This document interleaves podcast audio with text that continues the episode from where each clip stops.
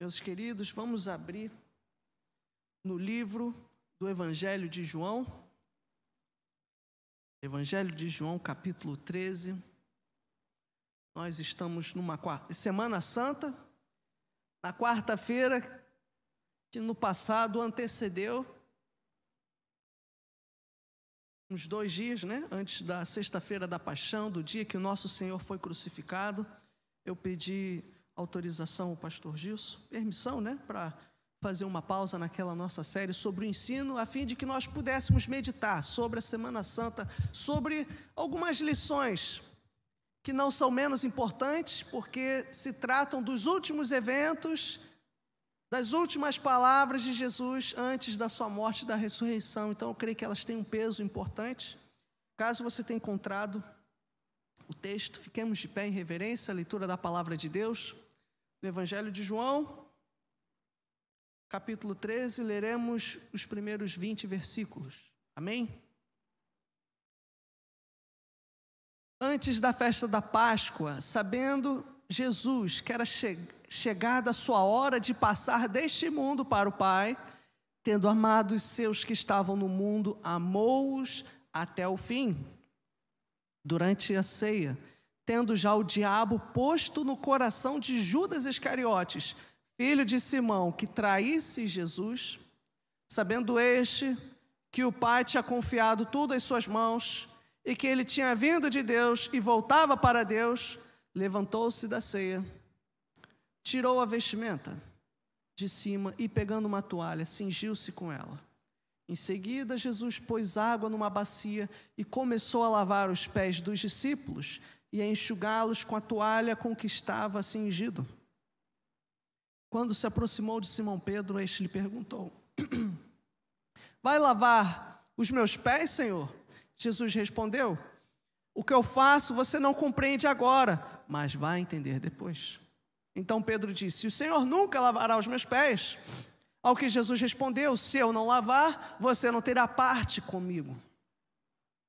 Então Pedro lhe pediu: Senhor, não somente os meus pés, mas também as mãos e a cabeça. Jesus respondeu: Quem já se banhou não precisa lavar nada, a não ser os pés, pois quanto ao mais está todo limpo. E vocês estão limpos, mas não todos. Pois ele sabia quem era o traidor. Foi por isso que disse: Nem todos estão limpos. Depois de lhes ter lavado os pés, Jesus pôs de novo as suas vestimentas e, voltando à mesa, perguntou-lhes: Vocês compreendem o que eu lhes fiz? Vocês me chamam de mestre e de senhor, e fazem bem, porque eu sou. Ora, se eu sendo senhor e mestre lavei os pés de vocês, também vocês devem lavar os pés uns dos outros. Porque eu lhes dei o exemplo, para que, como eu fiz, vocês façam também. Em verdade, em verdade lhes digo que o servo não é maior do que seu senhor, e nem o enviado é maior do que aquele que o enviou. Se vocês sabem estas coisas, bem-aventurados serão se as praticarem.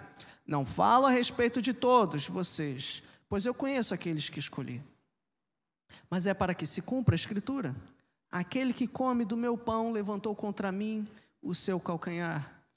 Desde já lhes digo isso antes que aconteça, para que quando acontecer vocês creiam que eu sou.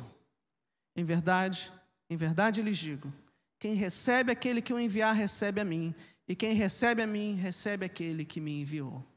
Feche os seus olhos, mas não a sua Bíblia. Amado Deus e Pai, nós estamos, Senhor, na tua presença, Senhor. Agradecemos ao teu Santo Espírito o Consolador que já está aqui nessa noite, Senhor, renovando as nossas forças. E pedimos a Ti, Espírito Santo, nesta hora, que o Senhor possa repreender toda distração, toda fala, meu Deus, inoportuna, todo pensamento, todo problema, ansiedade que queira nos desfocar, Senhor. Tirar a atenção que deve ser tua nesta hora, pois tu és Deus e a tua palavra está aberta, está falando. Meu Deus, ministra os nossos corações, pedimos a Ti, Senhor. Alimenta, meu Deus, por amor do Teu nome, a nossa alma, e que a Tua palavra, a Tua palavra possa nos transformar para a honra e glória do Teu nome, e assim sermos filhos mais santos e melhores, Senhor, filhos que te deem honra e glória ao teu nome. Pedimos a Ti, Senhor, em nome do Senhor Jesus. Amém. Podeis assentar, fique à vontade no seu lugar.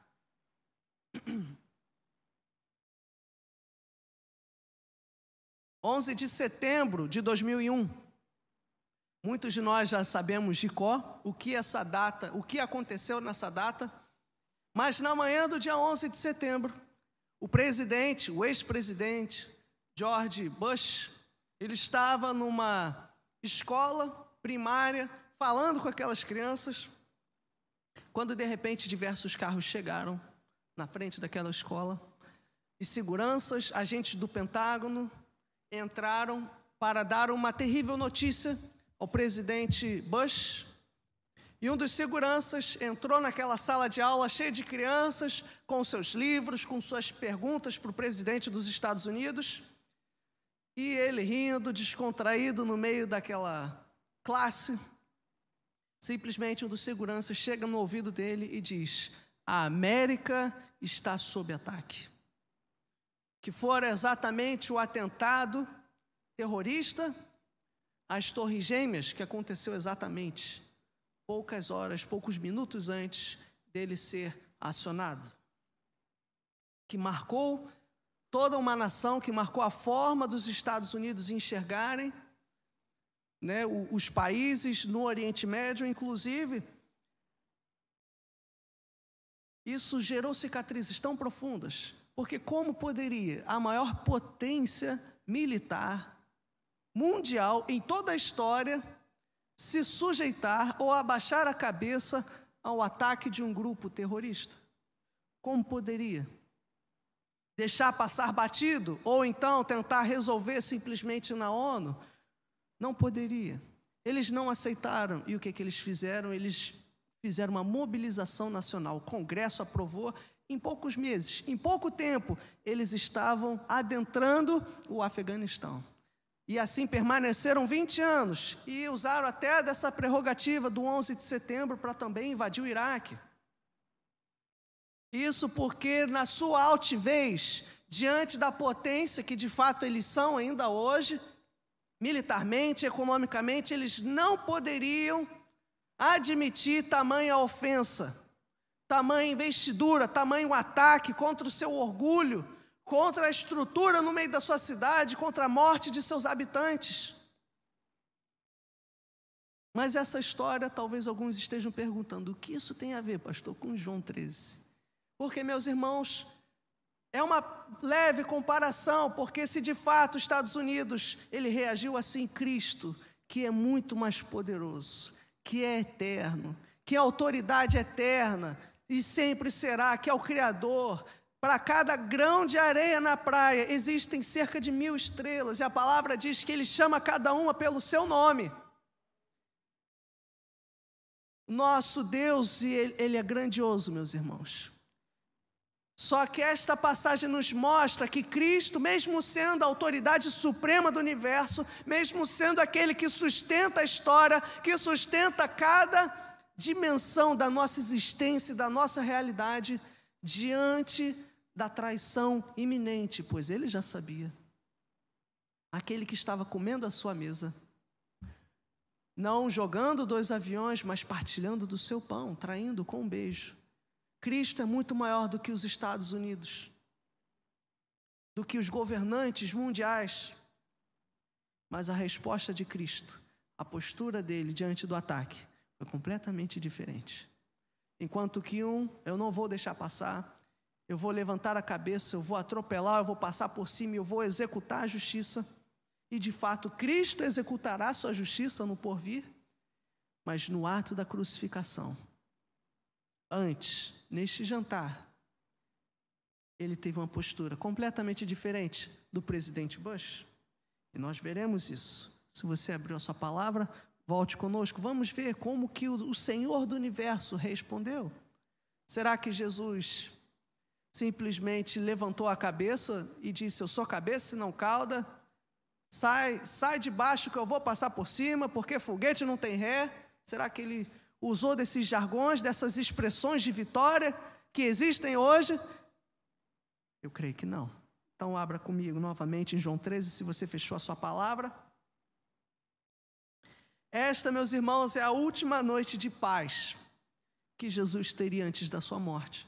É a mesma noite, embora não descrita nesse evangelho, mas nos outros, vai nos apresentar que foi também nesta noite que a mulher que quebrou o, o vaso de alabastro, derramando nardo puro, também é, fez esse ato de adoração nesse mesmo jantar. É interessante, porque nos primeiros versos, do verso 1 ao verso 5, mostra, dá um contexto antes da festa da Páscoa, Jesus, já sabendo de tudo aquilo que ele iria sofrer, que a sua hora estava chegando, Jesus também sabia o que havia no coração de Judas. Simplesmente, verso 4, ele tirou a vestimenta de cima, pegou uma toalha, cingiu-se com ela, pôs água numa bacia e começou a lavar os pés dos discípulos e enxugá-los com a toalha que estava cingindo. Isso para nós pode parecer muito simples. Ah, ele foi lavar o pé. Mas para as pessoas daquela época, era um ato de humilhação extrema. Seria algo comparado hoje a você chegar na igreja e ver o pastor talvez lavando a privada nos banheiros, por quê? Porque quem fazia esse trabalho, que era tido como um trabalho sujo, imagina o estado, meus irmãos, eu não sei quantas mulheres que cuidam mais dos pés do que os homens, mas imagine o estado dos pés daqueles homens do primeiro século, na Palestina, andando para cima e para baixo, devia ser um filme de terror. Tanto é que quem a quem cabia essa função de lavar os pés dos convidados eram os escravos. Jesus, ele se humilha, ele sendo o Senhor, ele sendo o líder daquele pequeno grupo, ele toma uma postura que nenhum daqueles irmãos estaria disposto. Não era simplesmente um ato de serviço, pois era, era algo que cabia ao empregado da casa. A pessoa que tinha casa, tinha lá um empregado, né, ou um servo, ou um escravo, e chegava e fazia isso. Jesus, ele toma partido, ele toma a iniciativa e agiu como um escravo, como alguém que era o menor naquele ambiente. E é interessante isso, porque capítulos anteriores nós vemos exatamente os discípulos virem e mexe discutindo quem é o maior, quem é o melhor. E aí, quem é mais chegado que Jesus? É Pedro, é Tiago, e aí? Vamos ver quem Jesus ama mais. Mas diante do testemunho de Jesus, ele já ensinou isso vez por outra, de que maior é aquele que serve. Mas veja que Jesus usa isso como um exemplo ao extremo, pois ele serve como escravo, alguém que não tem vontade própria, alguém que só vive para servir, alguém cujo orgulho, cujos planos morreram. Ele toma a postura exatamente de uma pessoa nessas condições. Mas veja o que é interessante. Verso 2: Durante a ceia, tendo já o diabo posto no coração de Judas Iscariotes, filho de Simão, que traísse Jesus, ou seja, Jesus, se humilhando a tal ponto, ele também lava os pés de Judas. Ele também lava os pés daquele que causaria uma dor tremenda ao seu coração. Só isso já nos ensina bastante, porque é muito provável que nós não queiramos fazer o bem a quem nos quer mal, a quem a gente sabe que está falando mal por trás da gente. Eita, isso aí eu vou com o pé na frente e outro atrás. Mas veja, Jesus, ele não pestanejou, ele não gaguejou quando chegou a hora de. Ele não travou quando chegou a hora de lavar os pés de Judas. Não, ele lavou. Mas veja, qual é o contexto que permite a Jesus a se humilhar a tal ponto diante do seu acusador, diante do seu traidor, e mesmo assim amá-lo até o fim, como a palavra começa aqui, amá-lo, servi-lo, limpá-lo, demonstrar essa importância. Verso 3 nos responde exatamente isso. Sabendo este que o Pai tinha confiado tudo em suas mãos e que ele tinha vindo de Deus e voltava para Deus, levantou-se da ceia, tirou a vestimenta de cima e, pegando uma toalha, cingiu-se com ela. Meus irmãos, veja o que diz o verso 3. Por ter ciência da soberania de Deus, de quem era, ele veio numa missão, estava voltando para Deus, que Deus estava cuidando de tudo, ele tomou atitude e lavou os pés, ele se humilhou diante daqueles homens. Meus irmãos, essa humildade tamanha só é possível quando nós descansamos na soberania de Deus. Porque se for na nossa vontade, ao invés de lavar os pés, talvez ele teria dado uns murros nos pés de Judas, alfinetado. Mas sabendo que Deus está cuidando de todas as coisas, Deus rege a história, Deus está cumprindo o seu plano salvífico, que Jesus Cristo voltará, sabendo dessa, tendo ciência da soberania dele, que nós poderemos, meus irmãos, ter essa humildade, de mesmo diante dos nossos traidores, dos nossos acusadores, de amar, de agir conforme uma lógica que o mundo não conhece. Você é doido. Como que você faz isso? Você sabe o que ele está falando por trás de você? Você sabe o que ela está fazendo? Jesus sabia. Jesus sabia tudo o que estava no coração de Judas. Mas mesmo sabendo o que estava no coração de Judas, Jesus aqui no mesmo versículo demonstra uma ciência maior, não do coração dele, que ele já sabia, mas de Deus, da soberania de Deus, tudo estava no plano de Deus, Deus não estava fora do controle. É por isso, tendo essa certeza, essa segurança, que nós podemos, meus irmãos, sim, ser humildes, amar os nossos inimigos, servir por quê? Porque a justiça está nas mãos do Senhor. Judas não ficou impune, mas não foi Cristo aqui que executou a sua justiça, ele executará certamente, como nós vemos no livro de Apocalipse. Mas não somos nós que executamos a justiça, a justiça pertence a Deus. Amém? Pessoas vão se levantar contra nós. Veja, Judas fazia parte dos doze, quantas coisas ele não presenciou. Ele estava num círculo íntimo ele estava lá, ele partilhava o pão com Jesus. Imagine esse camarote aqui. Quantos cristãos ao longo da história não queriam ter tido a mesma oportunidade que Judas de sentar ao lado de Jesus e comer do mesmo pão? E mesmo tendo essa oportunidade, ele traiu a Cristo. E Cristo mesmo assim o amou, Cristo mesmo assim lavou os pés dele. Por quê? Porque a justiça ele fará. Quando nos traírem, quando nos perseguirem, a justiça está nas mãos de Deus. Jesus tinha ciência da soberania de Deus, daquele que rege a história. Eu e você não precisamos nos vingar. Por quê? Porque Deus está vendo. A justiça está nas mãos de Deus. Quando nós nos precipitamos, executamos a nossa autojustiça, muitas das vezes nós passamos do ponto, nós nos precipitamos, nós pesamos, a mão mas a justiça de Deus é na medida, ela não falha e ela vem na hora certa. E é interessante, e aí os próximos versos, aí resumindo esse ponto, a humildade só é possível por conta da soberania de Deus. E os próximos versos, Pedro questiona: vai lavar os meus pés, Senhor? Ficou doido, Senhor? O senhor vai tomar a posição de um empregado. O senhor deve ser o anfitrião, deve ser a pessoa mais importante, aclamada desse jantar. E o senhor vai tomar a posição de um garçom, de alguém que vai simplesmente nos servir. E Jesus responde: O que eu faço você não compreende, mas você vai entender depois. E Jesus disse: Se eu não lavar, você não terá parte comigo. Jesus estava dando uma lição que ele vai ensinar mais para frente, no verso fim do verso 12, ele diz: Vocês compreendem o que eles fiz? Vocês me chamam mestre de Senhor e fazem bem.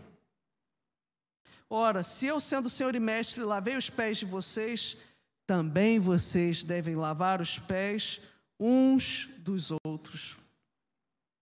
Porque eu lhes dei o exemplo para que, como eu fiz, vocês façam também. Por isso que Jesus disse para Pedro: se você quer ter parte comigo, você precisa deixar eu lavar os seus pés. Porque, meus irmãos, para ter parte com Jesus, nós precisamos ser humildes, nós precisamos lavar os pés uns dos outros. Você pode chegar em casa hoje, lave os pés da sua esposa, esposa, lave os pés do seu marido. Enquanto lave, ore pela vida dele como um ato de serviço. A igreja, durante toda a história, sempre tirou esse momento para lavar os pés uns dos outros. Nós nos colocamos de joelhos diante da outra pessoa e nós demonstramos essa humildade. Nós tomamos a posição de servo. Eu estou te servindo. Eu estou do seu lado. Eu não sou maior que você. O meu orgulho não é maior do que você. Mas hoje nós não queremos estar de joelhos e lavar os pés uns dos outros. Nós queremos, às vezes, isso aqui, um altar. Ao invés de ficar de joelhos, nós queremos estar acima, nós queremos olhar de cima, nós queremos um palco, um palanque, queremos ser vistos, queremos ser lembrados, mas Cristo, sendo Senhor do universo, ele se colocou de joelhos diante daqueles homens pecadores. Cristo estava tratando do orgulho daqueles discípulos. Porque até então eles só estavam debatendo quem era o maior, quem era o maior, discutindo com argumentos, e ele disse: Vocês querem me acompanhar, vocês precisam tomar a mesma atitude que eu tomei. Fiquem de joelhos, lavem os pés uns dos outros. O mais importante é aquele que serve, que se humilha, aquele que serve a Deus. Antes disso, voltando a alguns versos, Pedro, né, sempre exagerando, Senhor, não somente os pés, mas também as mãos e a cabeça. E ele diz, verso, verso 10: Quem já se banhou não precisa lavar nada, ah, nos seus pés, quanto mais está todo limpo, e vocês serão limpos, mas não todos. E aí no verso 11, pois ele sabia que era o traidor. Jesus a todo tempo, conforme vai se aproximando o momento da cruz, ele já começa a indicar, ele já começa a dizer, a predizer que seria traído. Ele já começa a preparar o terreno, o coração dos discípulos para aquilo que aconteceria poucos dias depois. Ele já começa a dar sinais.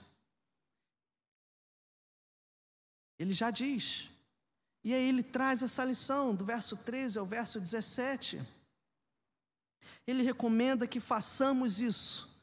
Lave os pés uns dos outros, ao invés de discutirmos quem é o maior. Às vezes nós passamos por situações dessa na igreja. Não, quem é que prega mais? Não, quem é o melhor? E meus irmãos, Jesus quer acabar com isso. Maior é aquele que serve. Nós devemos lavar os pés uns dos outros. E é exatamente por isso que ele vai dizer os versos seguintes. Porque eu lhes dei o exemplo, façam vocês também. Em verdade, em verdade lhes digo que o servo não é maior do que o seu senhor, nem o enviado é maior do que aquele que o enviou. Se vocês sabem estas coisas, bem-aventurados serão se as praticarem. O que ele está dizendo? que o servo não é maior do que o seu senhor, assim como ele foi enviado por Deus Pai e estava servindo, assim ele nos enviou e nós não somos maior do que ele.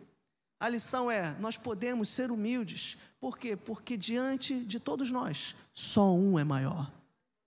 Quer saber quem é o maior neste lugar? É Jesus. Quem é o melhor pregador, o melhor pastor, o melhor diácono? É Jesus, o supremo pastor. É isso que ele está deixando para os discípulos. Nenhum servo é maior do que o seu senhor. Vocês são servos. Sejam servos assim como eu fui, lavem os pés uns dos outros. Nenhum servo é maior do que o seu senhor.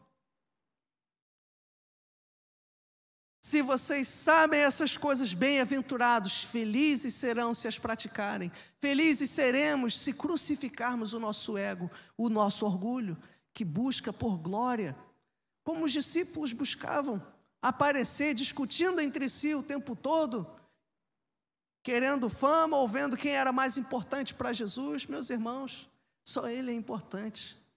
Deus, o mesmo sangue que Ele deu por você, Ele deu por mim e por cada um de nós. Isso é importante para Deus, não há uma escala. É claro que há uma diferença no sentido do quanto cada um busca a Deus para experimentar desse amor. Mas veja, ele vai continuar, verso 18 a 20. Não fala a respeito de todos vocês, pois eu conheço aqueles que escolhi, mas é para que se cumpra a escritura. Aquele que come do meu pão levantou contra mim o seu calcanhar. Desde já lhes digo isso, antes que aconteça, para que quando acontecer vocês creiam que eu sou. Jesus estava preparando o terreno, já estava preparando os discípulos para o momento da traição.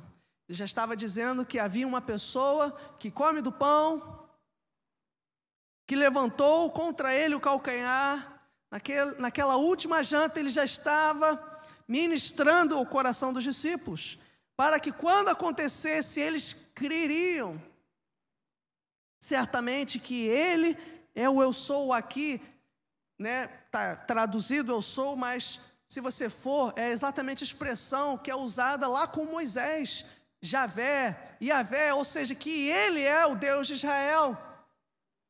Ele é a autoridade. E aí, curioso, o que ele termina dizendo no verso 20? Em verdade, em verdade, lhes digo: quem recebe aquele que eu enviar, recebe a mim. E quem recebe a mim, recebe aquele que me enviou. Alguém pode dizer, pastor, esse versículo não parece meio perdido no meio do texto? Não, pois Jesus está enviando eles, enviando para servir. E o modelo é o próprio Cristo. E é interessante que Paulo aos Filipenses ele vai comentar exatamente isso. Não se, se, é, seja a postura de vocês a mesma de Cristo Jesus, que mesmo sendo Deus não considerou que o ser igual a Deus era algo a que devia apegar-se, mas esvaziou-se a si mesmo, vindo a ser servo, tornando-se semelhante aos homens. É o que ele vai dizer, se eu não me engano, no capítulo 2, em Filipenses. Exatamente esses versículos. Cristo tomou uma posição de servo.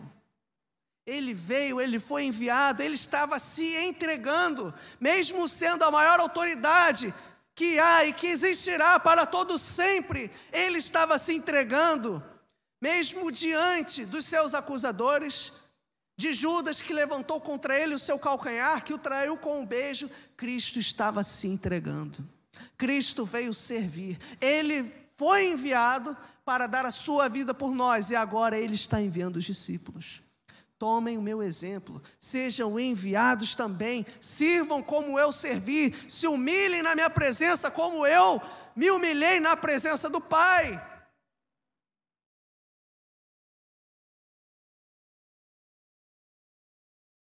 Cristo nos chama a um contra-ataque celestial. Só que é um contra-ataque diante dos nossos inimigos que não é com vingança, é com humildade, é com serviço, é lavando os pés uns dos outros. Se tem alguém que a gente não digere muito bem, e sempre haverá alguém que nós devemos lavar os pés dessa pessoa. Nós devemos servir, nós devemos crucificar o nosso ego, o nosso orgulho. Nós devemos amar, meus irmãos, os nossos inimigos até o fim, como ele os amou. O verso 1 do capítulo 13 começa exatamente assim. Aqui não diz que Jesus amou todos, exceto Judas. Não, Jesus está nesse pacote. Jesus foi amado, Judas foi amado por Jesus. E mesmo assim o traiu. Ele nos convida a dar a nossa vida a nos entregarmos, a sermos servos. Ele relembra nessa missão que ele cumpriu e agora nós cumprimos até que ele volte de pregar o evangelho, que nós precisamos servir, nós precisamos nos entregar. E é interessante que eu passei momentos muito delicados na agência missionária em 2018 de sofrer exatamente traições. E quando a gente sofre a traição, às vezes, de uma pessoa de ministério que está na igreja com a gente, parece que o buraco, a cicatriz é mais profunda. E conversando com uma professora, na época lá na agência missionária, diante dessa situação, eu cheguei e trouxe todos os meus argumentos. Não, porque fulano assim, assim, assim, não, porque ela parou para mim, ela falou: "Yuri, Jesus ele se entregou na cruz. Ele tinha todo o direito do mundo. Ele é o nosso advogado. Ele não cometeu pecado, mas ele se entregou. Ele não contra-argumentou. Ele teve ciência da soberania de Deus.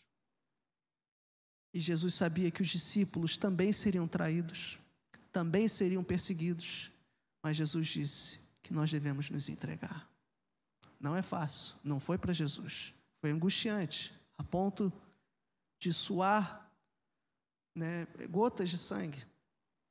Não é fácil, é por isso que o chamado ao Evangelho é o chamado da cruz. Cada um tome a sua cruz diariamente e siga Jesus. Não porque ele é simplesmente um pacifista, a ideia não é essa. A ideia é que nós podemos nos entregar porque Deus é soberano. Ele fará justiça no fim da história. Ele está julgando a humanidade. O nosso Deus não olha passivamente a nossa dor. Em Apocalipse diz que aqueles que já estão em Cristo clamam dia e noite para que Deus execute a sua justiça, o seu juízo. E Deus pega as orações dos santos em taças de prata e ele derrama sobre a humanidade em formas de trovões. Meus irmãos, a minha a sua oração muito podem. Deus está julgando o mundo, Jesus Cristo voltará. Eu não preciso me vingar, porque o contra-ataque pertence a Deus. É Ele quem fará a justiça. Eu só me entrego. Eu faço a minha parte. Eu amo os inimigos. Eu dou a outra face. Por quê? Porque Deus está vendo. Deus está vendo o que eu estou passando. Deus está vendo a perseguição. Eu não preciso pegar em armas para combater no Oriente Médio o Estado Islâmico. Por quê? Porque se há uma coisa melhor contra os perseguidores da igreja é o próprio Senhor Jesus. Veja Paulo que mandava matar crentes e quem o confrontou? Foram militares? Foram políticos evangélicos? Foi o próprio Jesus. Quem ataca a igreja, quem ataca a noiva do cordeiro terá que se ver com o noivo terá que se ver com o Senhor da igreja, que defende, que toma as suas dores e que deu o seu próprio sangue para comprá-la, para abençoá-la, para santificá-la. O nosso Deus cuidará de nós. Perseguição, meus irmãos, virá. Virá, estamos muito acostumados a ter uma vida tranquila nas nossas igrejas, mas Jesus Cristo está voltando. Os reinos deste mundo, do anticristo, estão se levantando. Nós não podemos baixar nossa guarda. Nós precisamos estar atentos. Jesus Cristo está voltando. E quando ele virá, ele fará a justiça. Nós não precisamos fazer como o mundo faz, xingando, falando palavrão, respondendo bruscamente, não, porque me alfinetou, vai levar também. Não. Nós precisamos nos entregar. Diante da presença dele nessa noite, que foi de lavar os pés dos discípulos, Aqui só haviam duas opções: ou eles se entregavam, ou eles traíam a Jesus. Onze escolheram se entregar para servir, para se humilhar. Mas um escolheu trair. Trair Jesus, trair a sua glória.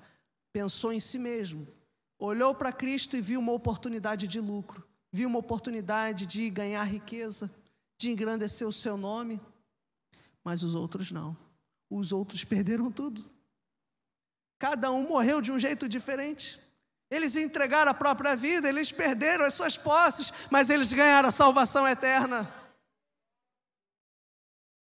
Que nós possamos, meus irmãos, nos lembrar nesta quarta-feira do que Cristo fez no passado, para nos ensinar, para dar o exemplo, porque Ele mesmo se entregou. E se Ele não tivesse se entregado a 2022, exatamente há dois mil anos atrás, nós não estaríamos aqui. Se ele não tivesse se entregado, nós, ele não teria morrido na cruz, ele não teria ressuscitado, e eu e você estaríamos condenados eternamente ao inferno. Mas ele se entregou.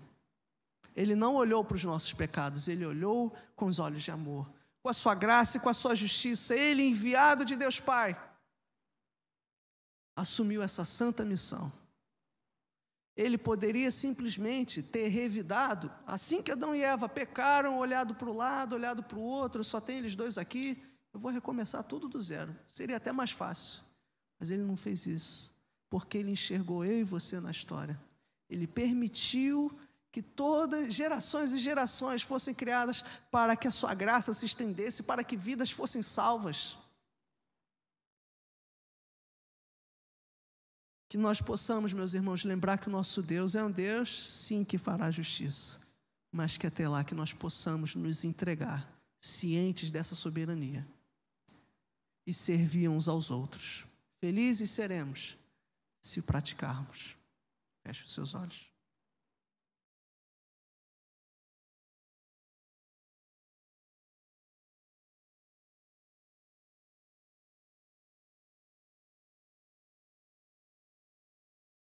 Senhor Jesus, eu peço a Ti, por isso que é tão difícil, Senhor, Porque o nosso orgulho grita, o nosso ego clama, a nossa autojustiça, a nossa autopiedade.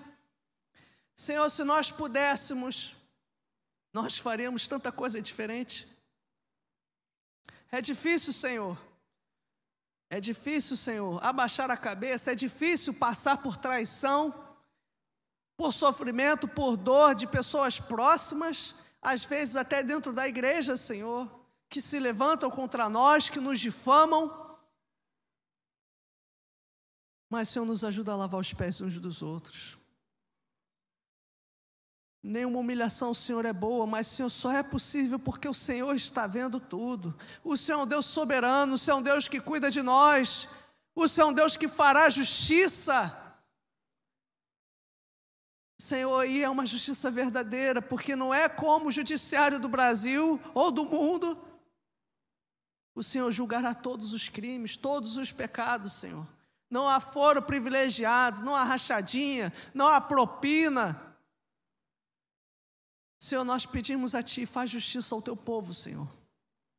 Nos ajuda a enxergar a, Tua soberania, de que o Senhor está cuidando de tudo, o Senhor é a nossa justiça, para que assim, cientes de que o Senhor tudo vê, tudo sabe, tudo fará, que nós possamos, Senhor, nos humilhar uns aos outros, servir uns aos outros, que a nossa postura dentro e fora da igreja, em casa, seja, meu Deus, de lavar os pés uns dos outros de nós nos humilharmos pelo bem do próximo, de servir com amor, com alegria, sem falsidade, sem vingança. Meu Deus, em tempos em que todo mundo quer aparecer, quer mostrar que está bem, que tem dinheiro, que tem sucesso, meu Deus, são poucos que querem realmente se humilhar na tua presença, que querem lavar os pés uns dos outros, Senhor, porque isso nos diminui. Mas a tua palavra diz que Nenhum servo é maior do que aquele que enviou, e somente tu és grande, Senhor. Nenhum de nós aqui é grande, Jesus. Só tu és grande. Nenhum aqui é melhor do que ninguém, Senhor. Só tu és grande, só tu és digno de glória, de honra e de louvor. Nos ajuda, Senhor. Nos ajuda, Senhor. Sonda, Espírito Santo, os nossos corações. Nos ajuda a crucificar o nosso ego, o nosso orgulho, a bem dizer o teu nome. Senhor, que todo espírito de disputa, de calúnia, de fofoca, por conta de ego, de orgulho, caia por terra, meu Deus, em nome de Jesus. Meu Senhor, aqui até casamentos, Senhor, que sofrem pela disputa de egos, de orgulhos, que essas setas caiam por terra. Trabalha no coração de cada marido, de cada esposa pois o que é maior no casamento é o Senhor Jesus. Que possamos trazer para dentro do nosso lar e lavar os pés uns dos outros, Senhor. Que possamos redescobrir essa felicidade que o teu Santo Filho disse: que se nós fizermos felizes, bem-aventurados seremos. Nos ajuda a servir na tua casa, Senhor. Que a tua casa seja uma casa de oração, uma casa de serviço e não uma disputa, Senhor, ministerial que possamos te servir, te adorar e bem dizer, Senhor, o teu santo nome. Em nome de Jesus, Senhor. Meu Deus, eu peço também por Rui Trindade, que pediu oração pela sua ação na justiça, que o Senhor, o Deus de toda justiça, faça justiça. Abençoa a causa do nosso irmão Rui Trindade. Visita ele, Senhor, fortalece ele. Meu Deus, abençoa, Senhor. Intervém, Senhor, no meio dos advogados desse processo, nos juízes, todos os departamentos envolvidos. Senhor, abençoa o teu filho, nós te pedimos. Te agradecemos, meu Deus, em nome de Jesus. Amém. Louvado seja o Senhor.